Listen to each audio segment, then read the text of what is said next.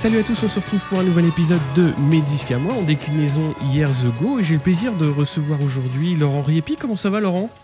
Ouais, ça va bien, ça va bien. Et toi? Bon, moi ça va, ça va. On est tranquillement euh, chacun chez soi puisque tu es un petit peu éloigné de moi puisque tu es en Belgique?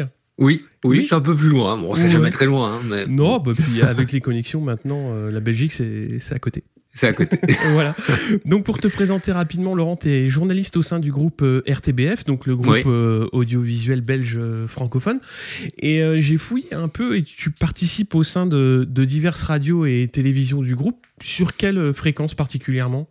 En fait, moi, je travaille principalement pour Classique 21. Hein, Mhm. C'est une, chaîne qui existe depuis euh, 2004, hein, Mhm. qui a un format euh, classique rock au départ, puis devenu de plus en plus pop rock avec le temps.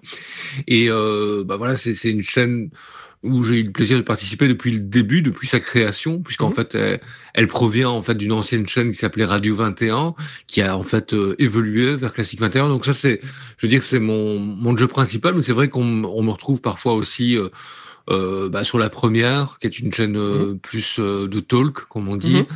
et puis euh, de temps en temps aussi sur Vivacité. Donc voilà, je, je Tu J'arrive aussi papillonnes en- un petit peu. euh, voilà, un peu Ouais. comme invité quand, pas quand c'est nécessaire, quand, quand, quand l'actualité aussi le, le, le demande. Bah Mhm. voilà, je suis toujours aussi euh, bah, bah, content de pouvoir répondre aux questions des, de mes confrères. Des, bah, c'est des radioseurs, hein, donc Mhm. voilà, on reste quand même dans le même groupe.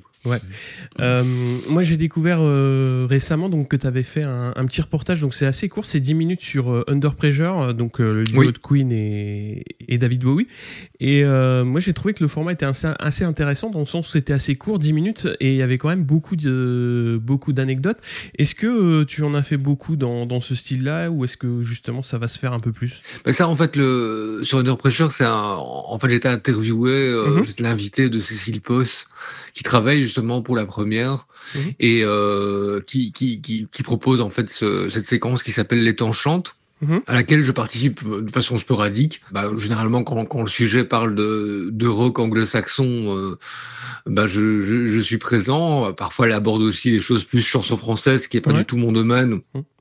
Ou alors euh, de, de cinéma et tout ça. Donc voilà, à chacun sa, sa spécialité. Mais Mhm. voilà, c'est vrai que j'apparais euh, de temps en temps dans cette séquence euh, en tant qu'historien du rock pour Mhm. un peu remettre certaines choses euh, dans, dans leur contexte. Enfin voilà, ça continue. Donc oui, c'est une, une séquence qui passe sur la matinale, sur la première. C'est, euh, Cécile fait ça très bien. C'est elle qui Mhm. monte tout ça, c'est elle qui, voilà, qui dirige tout ça. Et je trouve que c'est un, un, un chouette concept. Moi, je m'occupe aussi de pas mal de, de, de rubriques sur Classique 21, euh, comme euh, celle qui s'appelle euh, Préliminaire, en fait, Ouais. que je propose avec, euh, avec Raphaël Scani. Ça, c'est une séquence qui se passe aussi le matin, où euh, en fait, on, on revient en fait sur la, la création euh, bah, d'une rockstar. Donc, c'est-à-dire parfois aussi un petit peu les casseroles qui ont accompagné les débuts, parce que c'est vrai qu'on commence pas toujours avec un album euh, de, de très grande qualité ou bien qu'un single de, de, très grande qualité. On peut parfois, par exemple, ça on, on le sait très peu, comme Brian Adams, par exemple, il a commencé à faire de la disco Ah, avant de faire du Brian Adams. Ouais. Et donc voilà, on va un peu creuser dans ce genre de choses et c'est marrant en fait de de voir les choses qu'on peut aller déterrer Mhm. dans dans dans l'histoire en fait des débuts euh, bah, de la construction des rockstars. Donc ça c'est c'est préliminaire et puis je travaille aussi sur une séquence euh, qui est présentée par Fanny Gillard qui s'appelle Rock'n'Roll Attitude. Ça c'est Ouais. une quotidienne. Et euh, en fait, là, on revient en fait chaque fois, chaque semaine, il y a une thématique. Donc, ça pourrait être par exemple, euh, comment on va dire la, la météo et le rock. Et donc, on va Mhm. parler de, de tous les morceaux qui parlent d'événements météorologiques dans le rock, mais ça peut être aussi les frères dans le rock. Et donc, on, D'accord. on, on va évidemment parler de, de, Noël, de l'IAM et, et des frères euh, Davis. Ouais. Donc voilà, c'est très varié. Chaque fois, il y a, une- y, a, y, a, y, a grande thématique comme ça qui est déclinée sur la semaine. Et euh, ça, c'est fait de façon un petit peu plus légère aussi Mhm. au niveau du ton. Ça passe assez tôt le matin aussi. Il faut qu'on...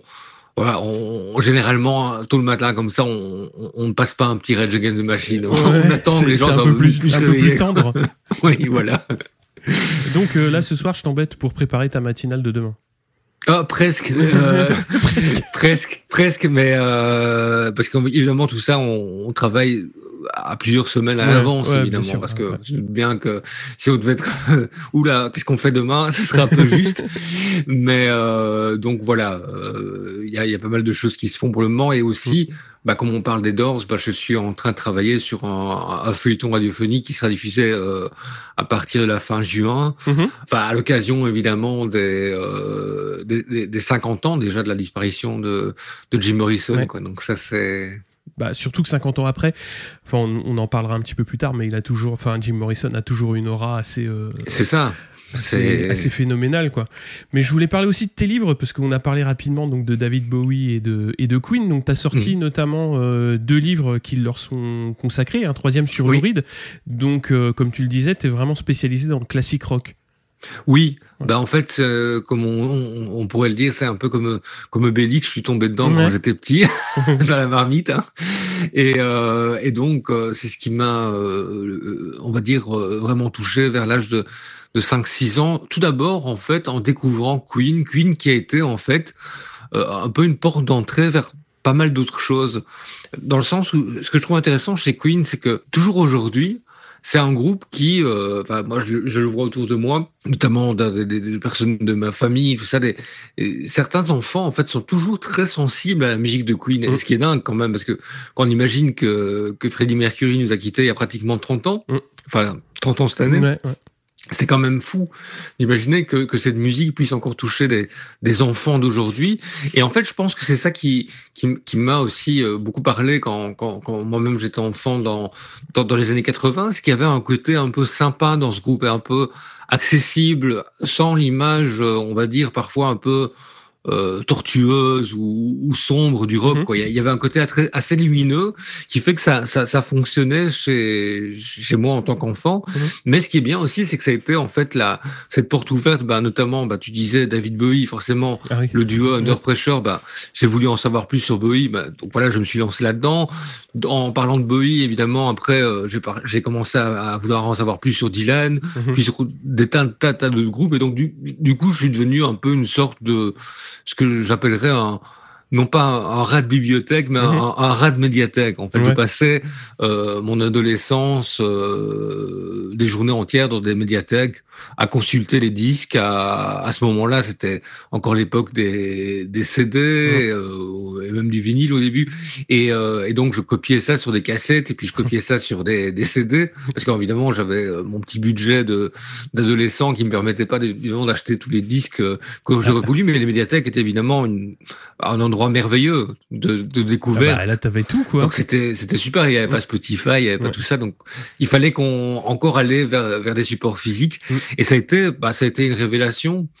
Et, euh, et à partir de ce moment-là, bah, en plus d'écouter la musique, j'ai voulu vraiment lire tous les bouquins qui racontaient l'histoire mm-hmm. derrière, parce que comme j'avais pas vécu les années 70 ni les années 60, et que j'adorais le son de cette euh, musique et même des années 50, bah, j'ai voulu un, peu comprendre ce qui s'était passé. comme j'étais pas là, bah, bah j'ai été emprunté tous les bouquins qui racontaient cette histoire-là et j'ai commencé aussi à, à me faire un bagage là-dedans. Et puis alors après, euh, bah, j'ai commencé aussi à, à lancer un site internet. Au mmh. début, on parlait pas encore de blog. Hein. C'était dans la fin des années 90, début 2000, 90, euh, pardon. Oh, tu peux dire 90.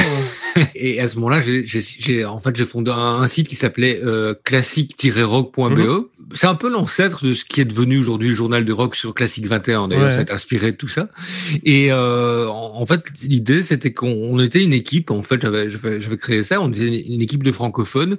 Je rappelle qu'il y avait des Français, il y avait des Suisses, des Québécois. Et euh, en fait, on bah, on écrivait des articles sur euh, soit des articles de fond, bah, un peu comme on, parle aujourd'hui sur ça pourrait être voilà l'anniversaire de Leo Woman, mais ça pouvait être aussi bah, la sortie du dernier, euh, dernier album en date de Paul McCartney avec une critique, une mhm. review. Donc voilà, c'était un, un, site un peu vitrine pour moi, un site un peu CV qui m'a permis en fait d'arriver euh, sur Radio 21 à l'RTBF par la suite et puis après d'être dans, dans les fondateurs de, de, de Classique 21 à partir du début des années 2000. Donc voilà, ça a, ça a, été un cheminement avec aussi un passage euh, dans les radios euh, plus locales, évidemment mhm. en Belgique, hein, puisque moi je suis originaire de Liège, donc je, je passais aussi dans les, les radios liégeoises, euh, bah, qui sont pas très connues, mais qui, qui m'ont permis en tout cas de de, de, de, m'entraîner un petit peu de, mhm. de, de, tu fais tes gammes là-dessus. Et donc, et donc tout ça a été en fait un, un cheminement euh, qui m'a mené en fait dans, dans le travail que je fais aujourd'hui, mhm. aussi bien évidemment pour la RTBF, comme euh, j'ai eu l'occasion d'en discuter avec toi sur les réseaux sociaux, mhm. que en tant qu'indépendant complémentaire, comme on dit en Belgique, c'est-à-dire que j'ai un peu de vie, quoi. Je travaille pour la RTBF en journée et le soir, généralement, j'ai d'autres activités qui sont aussi évidemment autour de la musique rock, comme bah, notamment bah, l'écriture de bouquins. Donc on va passer au cœur de l'épisode, c'est-à-dire euh, les 50 ans de LA Woman, donc qui est sorti euh, le 19 avril 71, euh, donc le dernier album, pas tout à fait le dernier album des Doors, puisqu'ils en publieront d'autres après, mais oh, oh, sans, voilà. on va peut-être. voilà, on y reviendra plus tard. Voilà, ils sont pas très très bon, on peut le dire. Bah, ils sont faits différemment, quoi, forcément.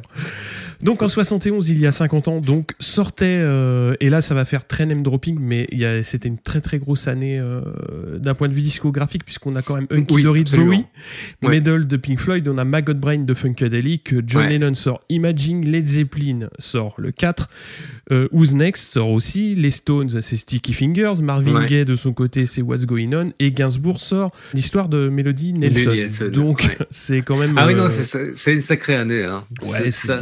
Et y en a pour tous les goûts. Hein. Oui, euh, et il n'y a rien acheté. Hein. C'est euh, ça qui était bien aussi dans quelque part. On voit aussi que bah, quand on reprend les festivals de cette époque-là ah aussi, c'était très ouvert. Hein. Il y a des, belles affiches quoi.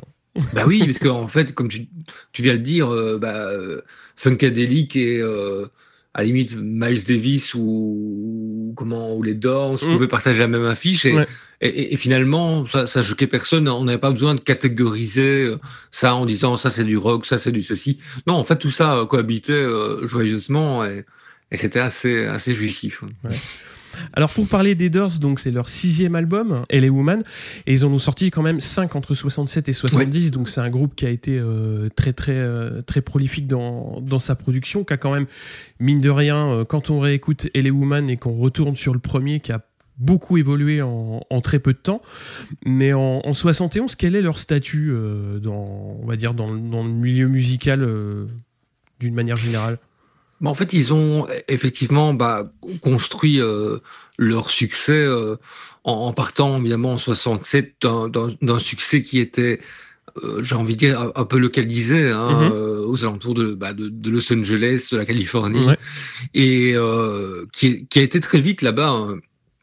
Un véritable carton. Ça a été un groupe choc, quoi. Ça a été un groupe qui, voilà, euh, médusait un peu les foules hein, quand, quand on voit les images des concerts qu'ils donnaient en 67-68 et l'attitude du public. C'est assez, quand on voit ça aujourd'hui, c'est assez dingue parce mm. que on, on, voit tous ces, ces, ces, ces, gars et ces filles en costard cravate ou en tailleur, euh, façon très BCBG, comme ça, très très classieux, se lâcher complètement en fait euh, en voyant le personnage de Jim Morrison qui a évidemment ce côté euh, provocateur, hautement sexuel, qui joue avec le public mm-hmm. et, qui libère quelque part aussi un peu cette jeunesse qui, qui, qui, en manque en fait aussi de, de cette libération puisqu'ils sont aussi sous. Il y avait toujours une chape de plomb sur euh, sur la jeunesse qui était un petit peu. Oui oui oui oui oui parce fallait, fallait les parents quoi le parent le le fait de grandir dans les années 50 euh, c'est pas toujours rigolo non plus mm-hmm. hein il y a il y a quand même Bon, même si c'est les États-Unis, ils n'ont pas été occupés comme, comme l'Europe, mais il y a quand même la Seconde Guerre mondiale qui est passée par là. Et c'est, euh, il y, a, y a un besoin, en tout cas, de, dans cette jeunesse, de, de sortir un petit peu du, du mutisme des, parents et, et, cette envie en fait de, de, bah, faire la fête et, de révéler qui on est vraiment au fond de soi-même, quoi, ne pas pas jouer le rôle que finalement que l'Amérique a envie qu'on joue, mais plutôt d'être d'être soi-même. Et donc je pense qu'en soi, bah, Jim Morrison dans dans ses textes, dans sa poésie, va vraiment parler à cette jeunesse profondément grâce à, à ça, quoi, vraiment en, proposant à cette jeunesse de se libérer en fait euh, mm. complètement de tout ce qui s'est passé auparavant et aussi euh, bah, voilà ce, ce succès qui, qui, est au début très local bah, mm. va euh, pas tarder à envahir j'ai envie de dire tous les États-Unis et puis finalement même arriver en Europe euh, un peu plus tard. Hein. Et, euh, et c'est vrai qu'en 71, bah, à ce moment-là, bah, les Doors sont, c'est vraiment un, un, très très très grand groupe qui, à ce moment-là, par contre, au niveau, on va dire, personnel, est dans, une, dans une situation de crise. Ouais. Parce qu'en fait, euh, il y a eu des procès Jim Morrison a, fait pas mal de, de, frasques sur scène. Il aurait notamment, on n'aura jamais euh, le, le, fin mot de l'histoire, mais il aurait exhibé son sexe sur scène, ce qui évidemment dans la mairie bien pensant de cette époque-là euh, passe pas du tout. Hein. Voilà, ça passait pas. On, on, sait qu'en euh, en, en, 91, donc 20 ans plus tard, euh, Iggy Pop était passage à Paris, qui faisait la même chose, ça choquait plus personne.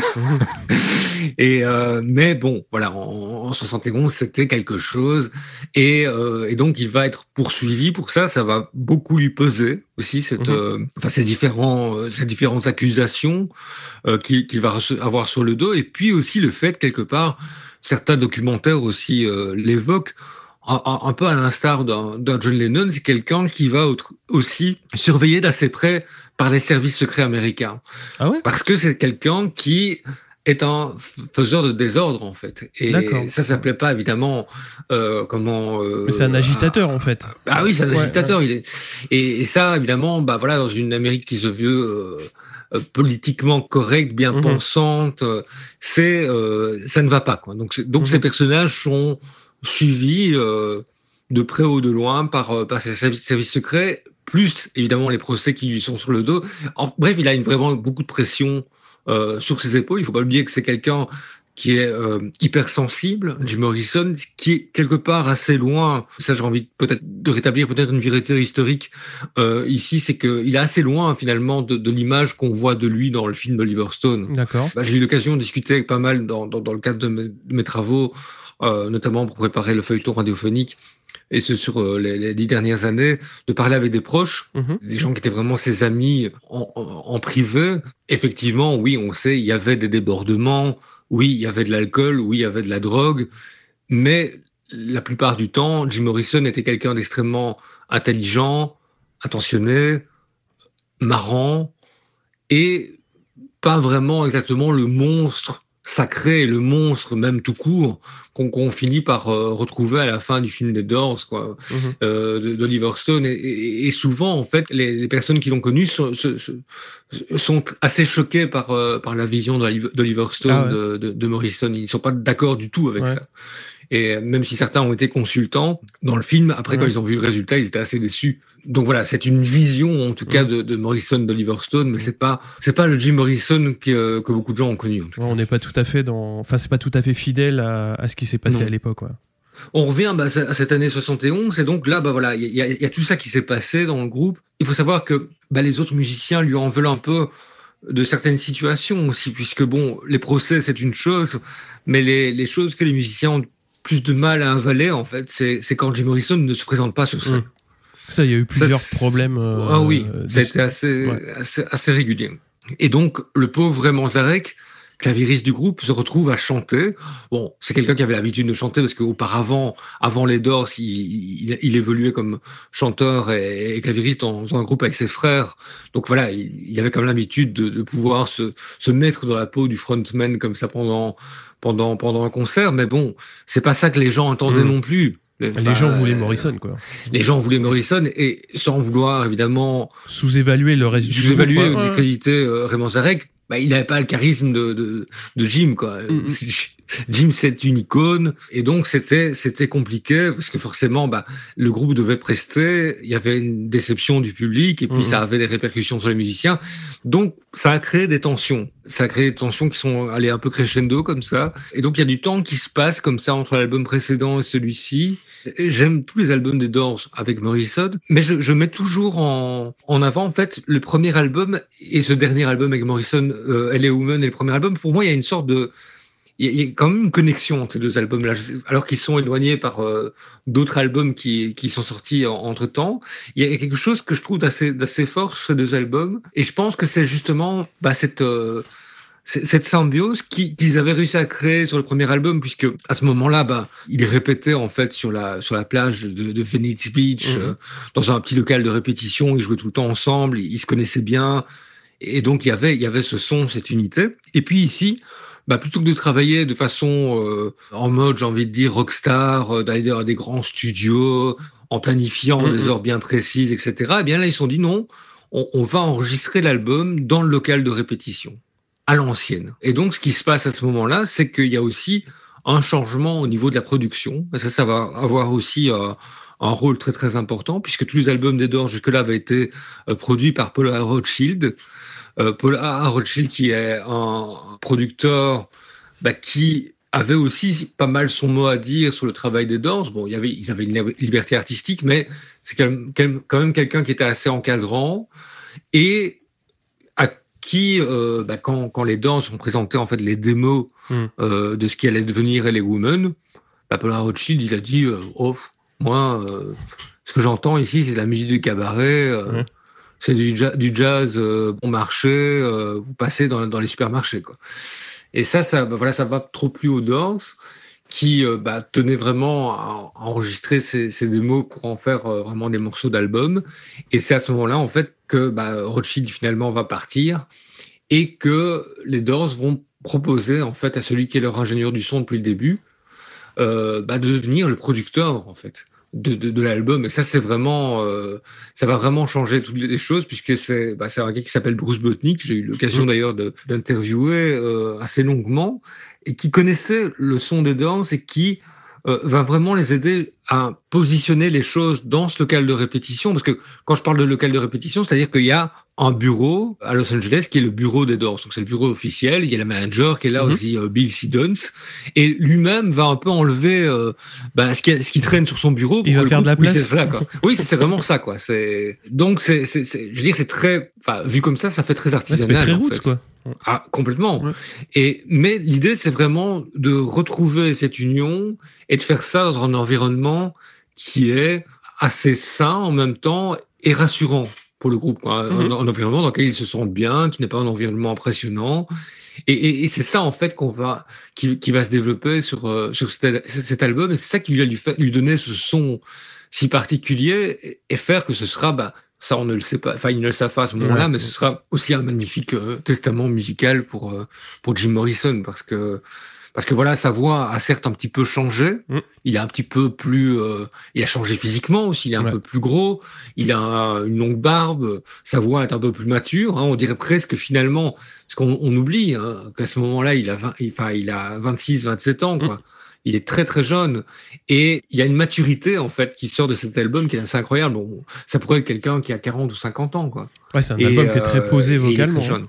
Oui, c'est ça. Et, et, et, même, enfin, la voix, le jeu, et même quelque part, j'ai envie de dire, enfin, ce qui est dit est très mature. Mm. En fait, c'est sans, sans, que mature puisse avoir un, côté un peu, enfin, péjoratif. Hein, c'est pas du tout. Mais, mais vraiment un côté, bah, oui, il y, a quelque chose de très. Euh, ouais, très adulte, profond, quoi. En fait, mm. ouais, très adulte. Mm,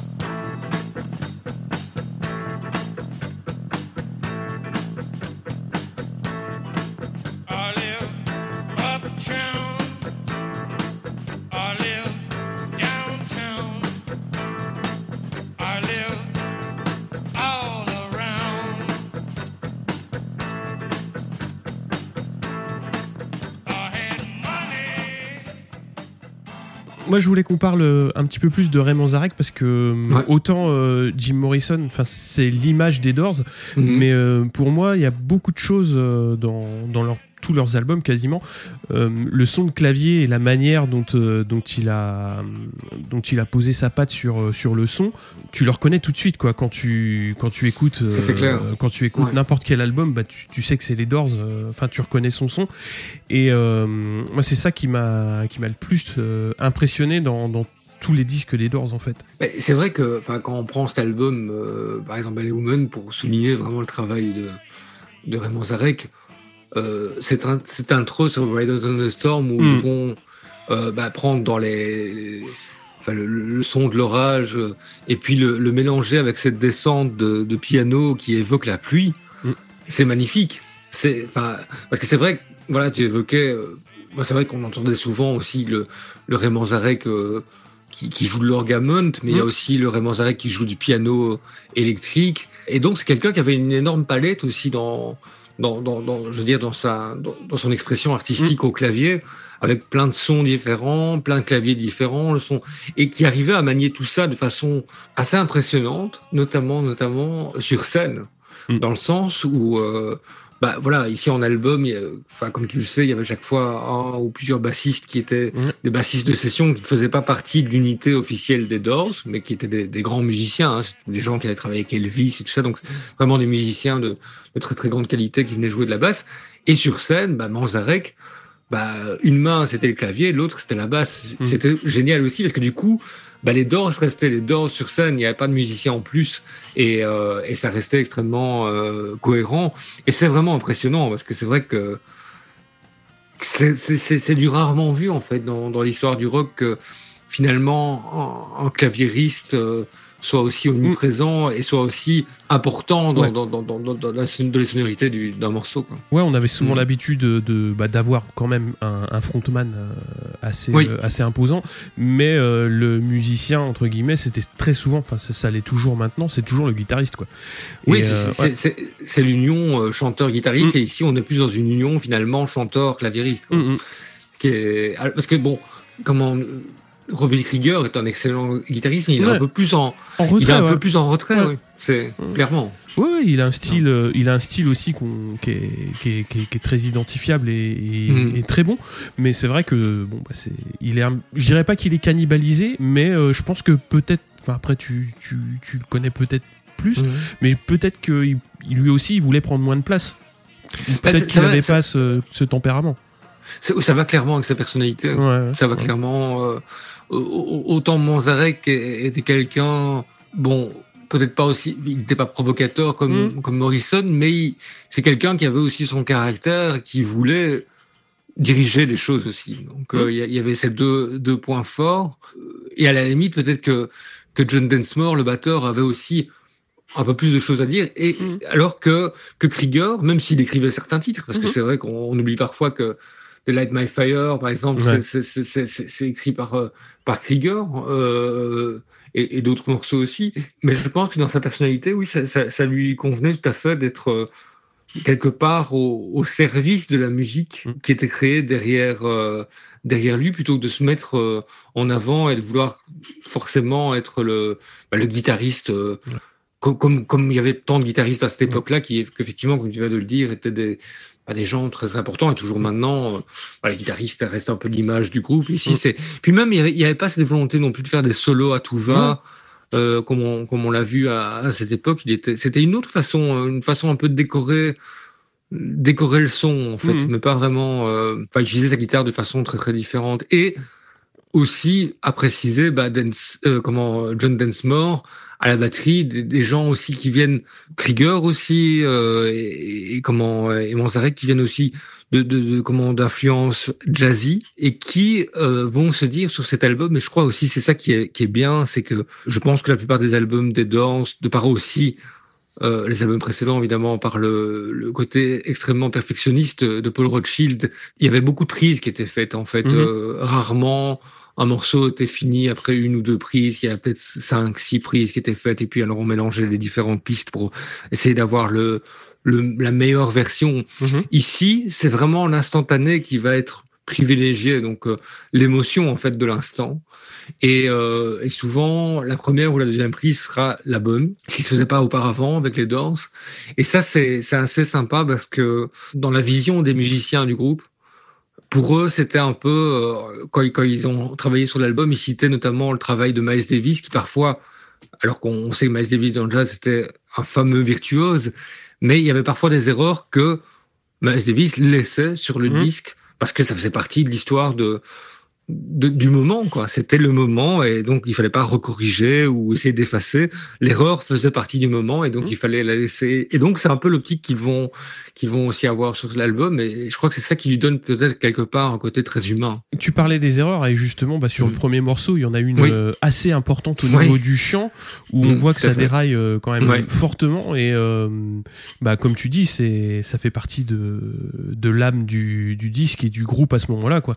C'est on on laisse et, et, le morceau continue quoi. C'est, je trouve que ouais, comme tu dis, ça amène un côté très humain au disque. Moi, il y a un point qui sur lequel je voulais qu'on s'attarde aussi, c'est j'ai un a priori très psychédélique en fait des Doors mhm. et sur cet album là, pas du tout, enfin pas du tout, un tout petit peu, mais c'est surtout un album de blues.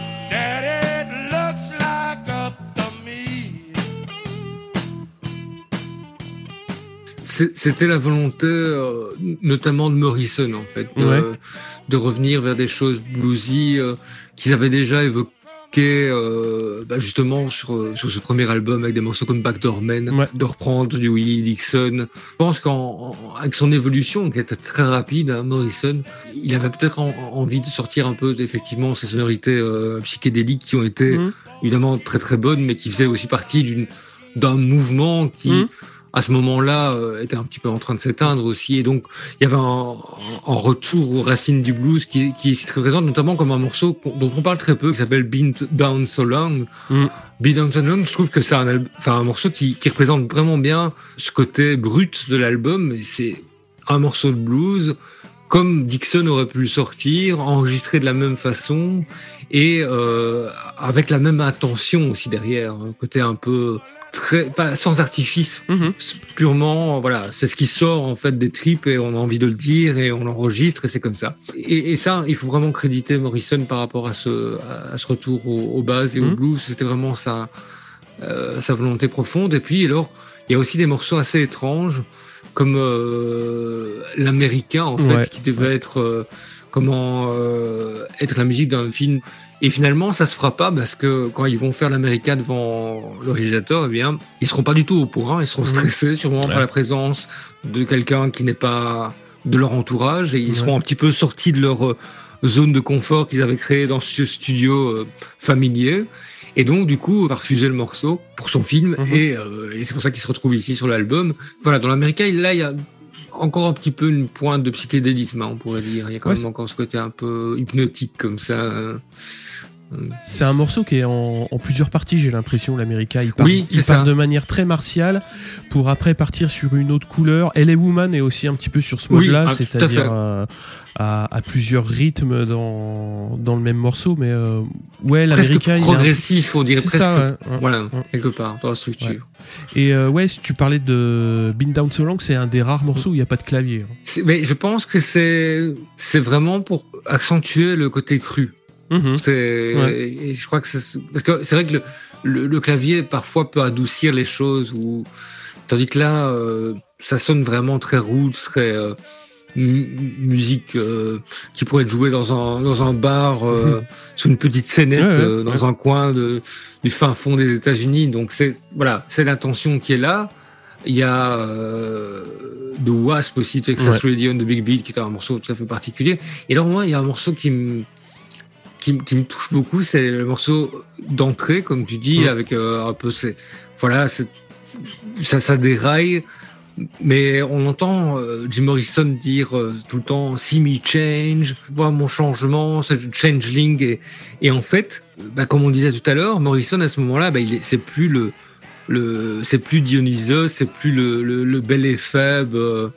certains diront qu'il se laisse aller parce qu'il est plus, voilà, il est, bien portant, il a sa barbe, il a moins, il prend moins soin de lui, il n'a plus cette image de de, de, rockstar euh, hyper sexualisé. Et en fait, quelque part, ça le ramène euh, un peu à, à, à, son enfance. En fait, mm-hmm. j'ai vu un truc assez intéressant. C'est un témoignage euh, en faisant mes recherches justement pour, euh, pour le, le, feuilleton radiophonique que je fais pour Classique 21. Je suis tombé en fait sur un, témoignage assez intéressant de Linda McCartney, euh, qui elle ben, était photographe. Euh, c'est comme ça qu'elle a, rencontré Paul et qui était une photographe de, de, de rockstar en fait. Et donc elle avait l'habitude de les fréquenter, et, euh, et, finalement de bien connaître euh, les musiciens qu'elle photographiait. Elle explique en fait que, Morrison, quand il était enfant, c'était quelqu'un d'un peu rondelet comme ça. C'était pas quelqu'un de très populaire à, l'école. et au début de l'adolescence, quelqu'un d'assez euh, solitaire. Et il souffrait un peu de cette de ne pas être populaire, de ne pas être beau ou apprécié, notamment par les filles. Et et il, il, avait, il avait expliqué ça à Linda McCartney. Et ce qu'il avait expliqué à ce moment-là, c'est que il était, euh, ben voilà, un peu avant ou après, je sais plus la session de photos, il s'était rendu en fait dans, dans le centre de Los Angeles et il avait croisé en fait une fille qui était à l'école avec lui quand il mhm. était enfant.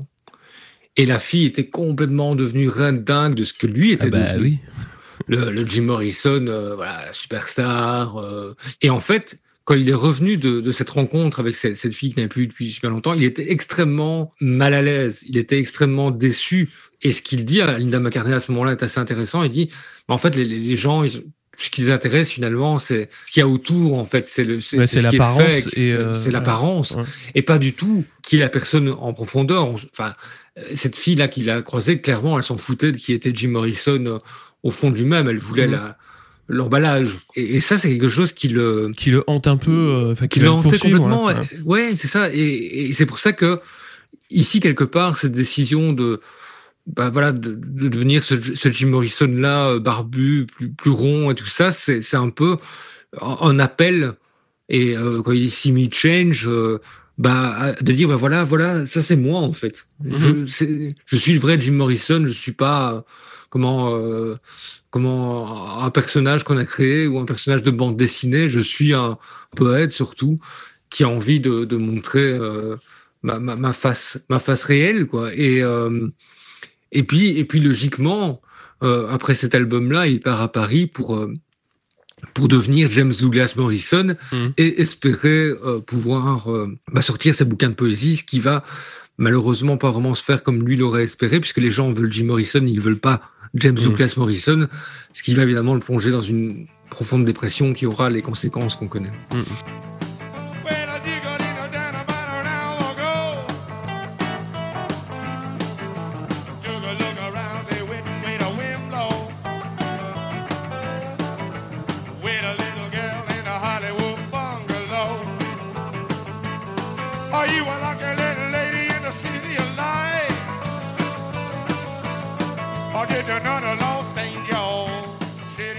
Ouais, il va partir à Paris euh, avant la sortie du disque. Euh, oui, ouais. il va apprendre à Paris par un, coup de fil. C'est, je crois que c'est Densmore qui l'aura au téléphone, le dernier, et qui lui dira, écoute, euh, l'album cartonne.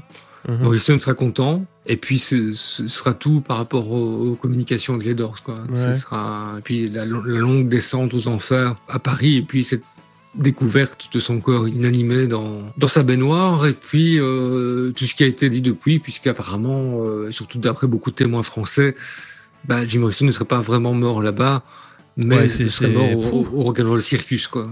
Ouais là là il y a je pense qu'il y a, y a des fictions dans tous les sens qui sont qui se préparent j'ai l'impression. Oui euh, maintenant ayant enquêté pas mal là-dessus, et notamment avec des gens qui n'ont aucun intérêt à, mentir parce qu'ils n'avaient rien à vendre. Mmh, parce que d'autres avaient des choses à vendre, donc ceux-là, ils sont toujours un peu plus suspects. Mais je pense euh, à, un gars qui vaut la peine d'être euh, d'être cité, qui s'appelle Gilles Liprement, mmh. qui est vraiment, enfin, quelqu'un qui a eu l'occasion, en fait. Euh, c'était un, un, ami d'Hervé Muller qui travaillait pour le, le Rock'n'Folk. Hervé Muller qui était devenu un très très, très proche pote de Jim Morrison pendant ces quelques mois parisiens.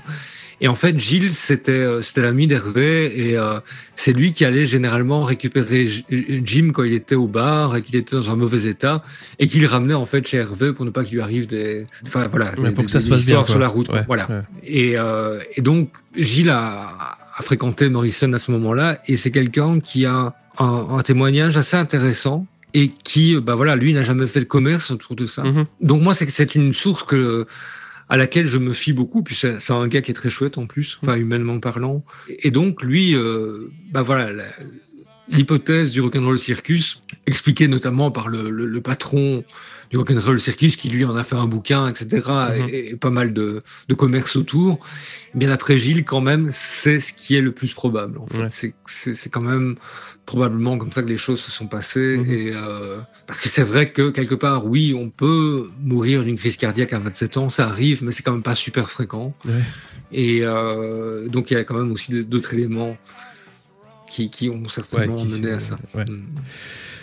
Je voulais qu'on parle aussi de ton lien justement avec cet album à peu près vers quelle, vers quelle époque tu l'as découvert? Bah en fait, euh, à l'adolescence, c'est vrai que j'ai un peu découvert tous euh, les danses en même temps. Mhm. Ça a été euh, le premier, ça doit être le premier album. Ouais.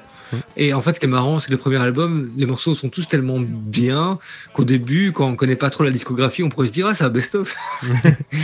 tellement, euh, voilà, il y, a, rien acheté. Et puis alors après, bah voilà, ça m'a beaucoup plu, donc j'ai commencé à écouter euh, tous les autres albums. Et c'est vrai que le premier, et c'était le Woman, m'a mm. toujours voilà, plus parlé. Et je crois aussi que finalement, bah, c'est voilà, ce, ce côté euh, sans artifice, en fait. Mm-hmm. On, parlait du, côté humain tout à l'heure, euh, bah, de, des erreurs, en fait, les, les, erreurs qui sont laissées pour parler à notre humanité. Bah, quelque part, peut-être que si cet album, aujourd'hui, 50 ans après, bah, continue à nous parler et continue finalement à rester dans une certaine ère du temps. C'est-à-dire que ce n'est pas un album qui a vraiment mal vieilli. Hein. Enfin, alors que d'autres albums qui sont sortis la même année peuvent nous sembler un petit peu euh, bizarres aujourd'hui à l'audition, hein, pour les, en tout cas les gens qui n'ont pas les oreilles habituées de cette sonorité. Celui-ci a quand même quelque chose qui passe, je pense, plus l'épreuve du temps. Et à mon avis, c'est dû justement à, cette volonté de laisser les choses telles, qu'elles étaient, avec euh, voilà des, des couacs par-ci par-là, mais mm. c'est pas grave. Et, et puis finalement aussi, je crois que de refermer avec Riders on the Storm, ouais. voilà, il y a la façon aussi, euh, moi je trouve impressionnant euh, dans ce morceau en fait, c'est euh, si on fait, si on prête bien attention, quand Morrison chante en fait, tout au long du morceau, il est doublé par lui-même en fait. Ça donne un effet très prophétique en fait au, titre en fait très parle, il chante, et puis il y a ce, redoublement de voix qui donne vraiment un côté très. Je sais pas comment dire, mais. Enfin, ça. Peut-être que ça augmente le côté mystique des choses. Ouais, moi c'est euh, un morceau en fait qui est, euh, bah, y a, comme tu l'as dit, il y a, y a, déjà les claviers qui sont très mm. importants. Il y a une guitare aussi qui est très western et qui est pas habituelle euh, dans, dans, les morceaux des Doors. Mm.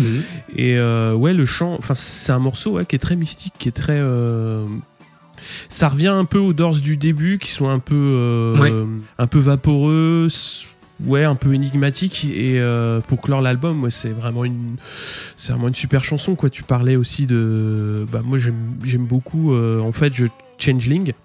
Ouais, ouais. Elle est Woman et Riders on the Storm. Quoi, c'est vraiment les trois les trois que j'aime bien. De ton côté, quels sont les deux euh, que je, t'en demande deux, mais euh, t'en as peut-être plus. oui, il y en aurait plus, mais disons que Changeling, enfin, je te rejoins sur Changeling et Riders on the Storm parce que Riders on the Storm, il y a il y a quelque chose aussi qui est vraiment qui colle aussi à, beaucoup de choses de l'époque. En le fait qu'il y a un côté très cinématographique dans le morceau.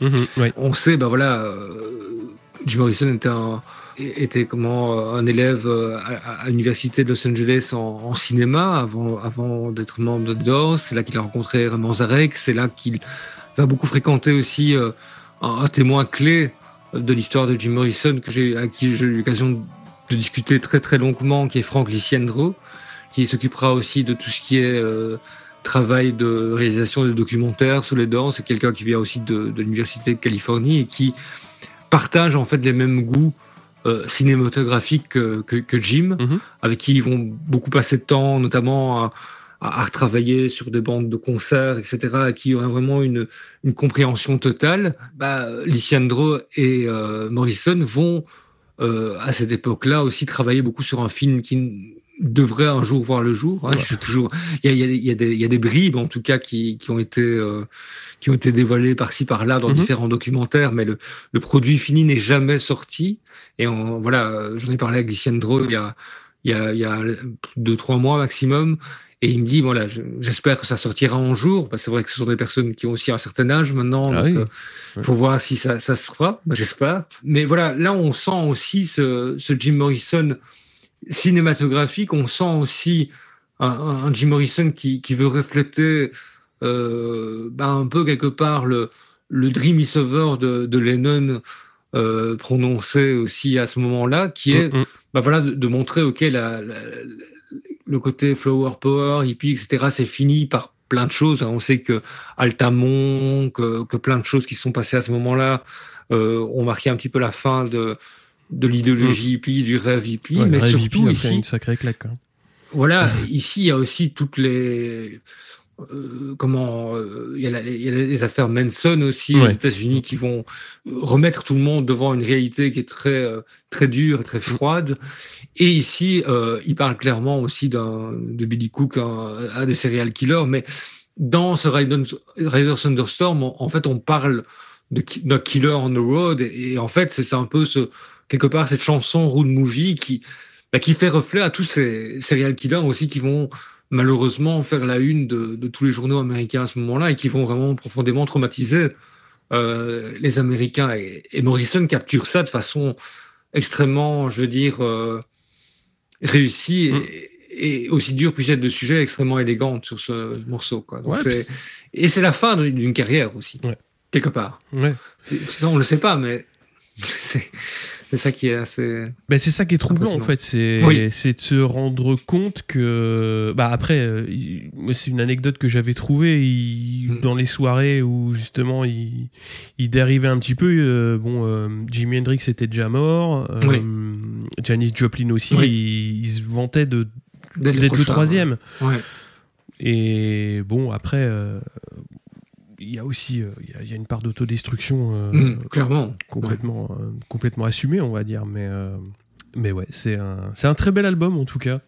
Oui et, tout à l'heure je, t'ai dit que les on, parlait des albums qui ont suivi j'étais bon peut-être un peu trop rapide en disant ils sont pas très bons. Je voudrais quand même souligner peut-être le, le, très bon travail, je sais pas ce que tu en penses, de l'album An American Prayer.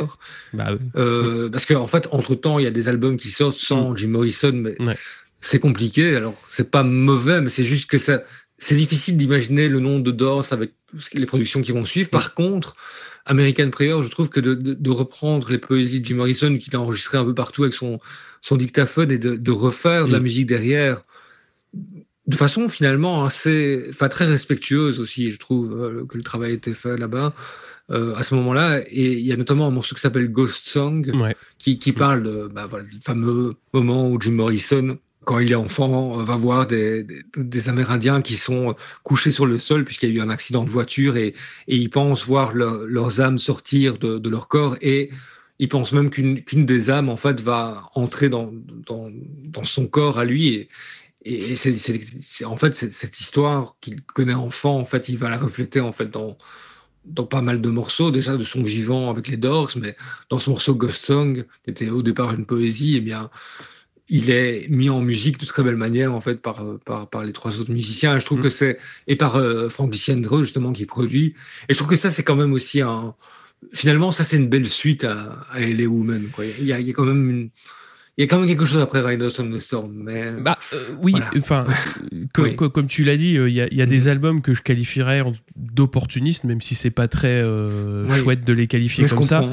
Et American Prior, c'est un vrai, ouais, c'est vraiment un prolongement. C'est-à-dire, c'est pas fait dans la précipitation, c'est pas fait pour sortir des disques c'est fait pour récupérer les matériaux euh, qui ont déjà enfin qui ont été enregistrés vraiment juste avant de partir par Morrison et euh, bah, de vraiment clore le chapitre, quoi, enfin de clore le livre.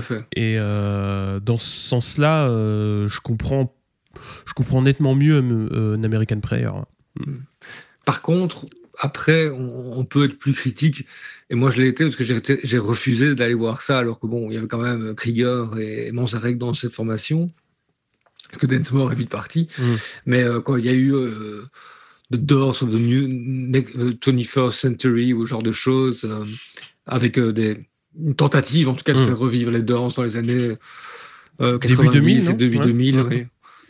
J'avais un peu de mal avec ça, parce que je trouvais notamment, même s'ils prenaient des bons, des bons chanteurs, mais des chanteurs qui se déguisaient en Jim Morrison avec du queer, il y avait un côté un peu, voilà, c'était, ah, ça passait difficilement. Ouais, ah, c'est pas facile, hein. Pas toujours. Mais non, non, c'est, je pense qu'il y a des groupes où on peut dire, et, ça s'est connu dans l'histoire, des groupes où, les, chanteurs ont, changé, ça a fonctionné quand même. Et il y a des groupes où c'est pas possible. Mm. Et je pense que les Doors en étant, Queen en est un autre. Après, bon, voilà, euh, d'autres personnes nous diront que Academ Lambert c'est super. Et voilà, je respecte tout à fait ça, mais voilà. Laurent, je vais te remercier beaucoup pour euh, cet entretien. Bah. C'était très très instructif pour euh, bah, pour tous ceux qui qui connaîtraient pas très bien cet album, parce que c'est quand même mine de rien 50 ans, ça commence à faire. Ça fait une belle une belle archéologie du rock en fait. Ça commence, hein, on ça dans l'archéologie, oui, tout à fait. bah, merci à toi, en tout cas, de m'avoir bah, invité. Merci beaucoup. Et puis, bah, on te retrouve euh, évidemment euh, à la radio et on va attendre euh, la, le feuilleton radiophonique qui devra arriver d'ici fin juin. C'est ça. bah oui, on, y travaille pour le moment. Ça, ça, arrive bientôt. Ouais, bientôt, tu vas enregistrer les voix ou t'es encore en écriture? Là, je suis encore en écriture. Les voix, ce sera euh, mon avion à, la mi-main. Ouais. Donc, euh, d'accord. Donc ça laisse encore un peu de temps. Ça laisse encore un petit peu de temps. Ouais. Merci beaucoup, Laurent. À très bientôt. Avec grand plaisir. À très bientôt. Ciao.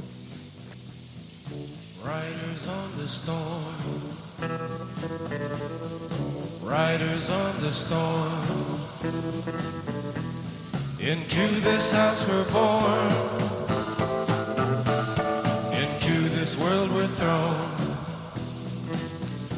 Like a dog without a bone and actor out alone. Riders on the storm. There's a killer on the road. His brain is squirming like a toad. Take a long